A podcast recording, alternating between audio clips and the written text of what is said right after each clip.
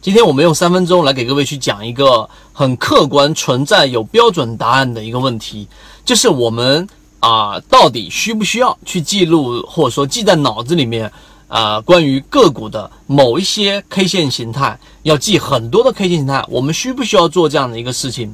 首先呢，我们在市场当中有不同的争论，有不同的派别，有基本面，有技术分析等等等等。那么基本面呢，它就会判定为。啊，所有的 K 线形态都是走出来的。例如说，像最近的很火的一部电视剧《东方华尔街》，然后里面就有讲到啊，为了不让这些 K 线形态的这种技术。啊，技术分析者然后吃亏，然后他就把股价推到颈线以上，所以他们认为真正的一只股票上涨靠的是什么呢？要不就是靠我们所说的幕后的操作，当然现在的环境当中，这个啊，我们只能说很少很少一部分。那么要不就是它基本面资金来推动，也就是在资金的角度下，所有的技术分析呃，所有的 K 线形态全部都是无效的。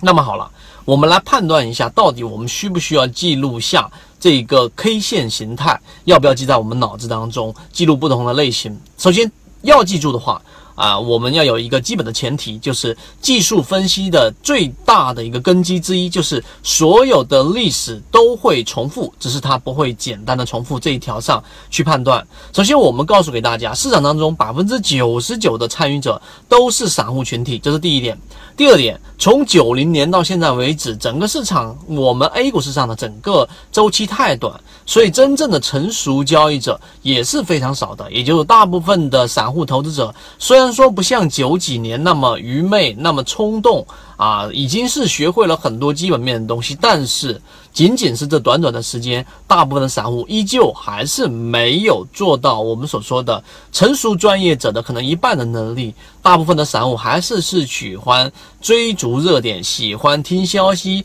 喜欢追涨，喜欢杀跌等等等等。所以这一些共性就会让所有的 K 线形态。直接的表现出来，因为追涨的人多，所以很多个股往往冲满之后，第二天都会有一个冲高啊等等的原原因。所以有第二个基础在的话呢，就是有散户的非理性的基础之下，并且散户占大比例，所以呢，这个 K 线形态它往往都是呃固定的。当它出现某一种 K 线形态，例如说，当一个平台整理很长时间的箱体一旦突破之后，并且是放量突破，往往这就是一个上涨的一个开端。例如说，一个箱体连续性的盘整之后放量的下跌，也就前面震荡里面的所有散户，他往往都会干嘛呢？他都会因为长时间的持股期待的上涨，但是反而出现了大面积的下跌，他们会因为恐慌而加速这一波下跌。我只是举了一个例子来告诉给大家，你要明白 K 线形态。我最近有在我们的圈子里面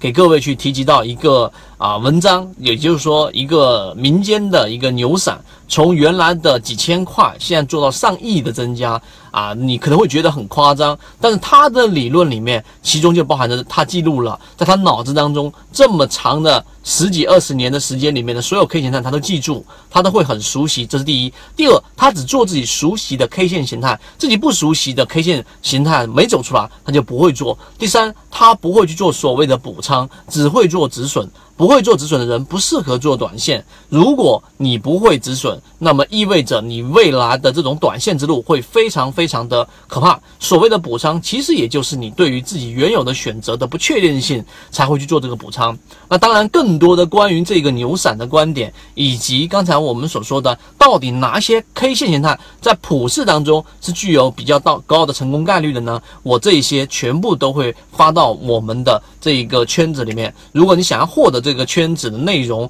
以及你想要去这个直接的找到这个牛散的这篇文章的话呢，你都可以直接找到我，这些内容我都会发出来。好，各位再见。交易过程当中没有亏钱的股票，只有亏钱的操作。只有建立完整的交易系统，才能在股市里面真正的去做到盈利。可以直接在缠论专辑的简介找到我。